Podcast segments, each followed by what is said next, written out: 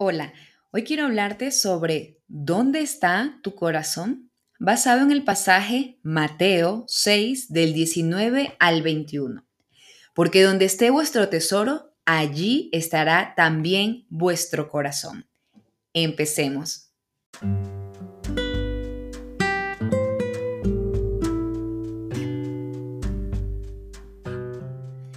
Vivimos en un mundo donde se les da gran importancia a los bienes materiales. Y con esto no quiero decir que es malo tener bienes materiales, pero vamos a adentrarnos y a centrarnos por qué debemos de tener cuidado con respecto a las cosas materiales ya que la mayor parte de nuestro esfuerzo y tiempo muchas veces la dedicamos o la enfocamos en lograr tener una casa grande, el mejor auto, los últimos aparatos electrónicos y esto lo vemos mucho entre los jóvenes, una buena cuenta de ahorro en el banco, etc.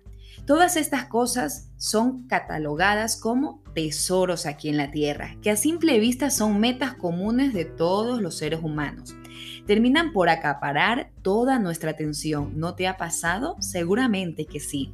Esto hace que nosotros olvidemos constantemente aquello que real, en realidad tiene el valor eterno.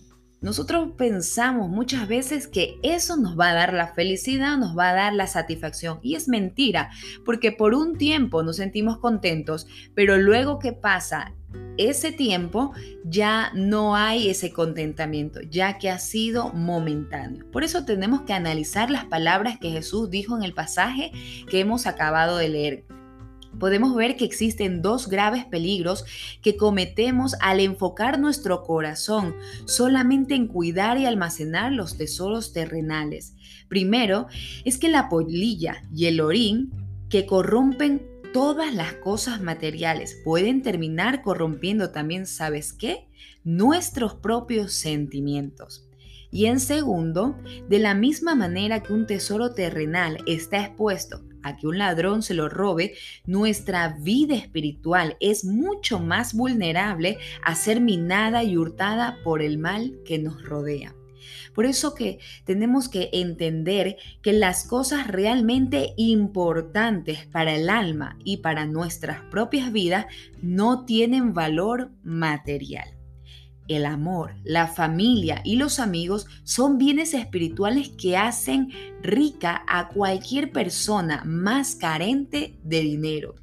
Nuestra riqueza más grande, querido oyente, es la salvación. Y nuestro mayor tesoro está guardado en el cielo. Sí, en el cielo junto a Dios. Ahí debe estar también nuestro corazón. Sabemos que no hay lugar más seguro que ese. Cuando nuestros tesoros están guardados en la eternidad, nuestro paso por este mundo, ¿sabes lo que pasa? Se aligera y entonces venimos a tener paz.